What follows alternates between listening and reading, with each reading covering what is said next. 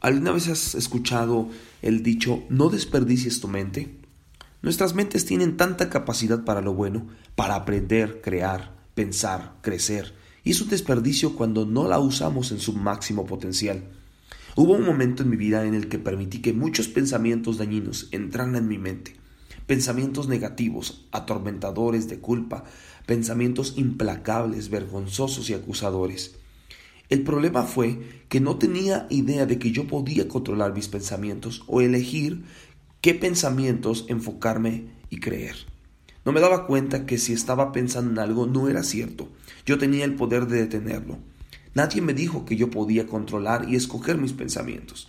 ¿Alguien te lo ha dicho alguna vez? Si no, entonces hoy estoy aquí para decirte que no tienes que dejar que tus pensamientos te controlen. Tú puedes elegir pensar y enfocarte en los pensamientos de Dios.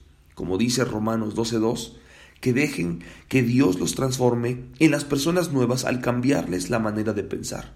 Dios quiere ayudarte a, ganar una batalla en tu mente, pero ¿qué aspecto tiene eso a nivel práctico? Esto es lo que me ha funcionado a mí innumerables veces y lo que funcionará para ti también. La próxima vez que estés luchando con tu mente, quiero que te detengas, que encuentres algo específico en que puedas agradecerle a Dios. Dile cuán agradecido o agradecida estás por su bondad y todas las cosas generosas que estás recibiendo y las maneras en las que te ha bendecido. Mientras seas diligente haciendo esto, verás que tu vida comenzará a cambiar y las cosas se pondrán mejor y mejor. Hubo momentos en mi vida en los que quería yo destaparme y decirle a Dios qué tan mal estaba. Hubo momentos en los que quería yo quejarme constantemente. Los pensamientos atrapaban mi mente. Pero aprendí que en los momentos más difíciles lo único que puedes hacer es abrir tus labios para bendecir a Dios. No importa cuán grande es tu necesidad, lo que importa es cuán grande es Él.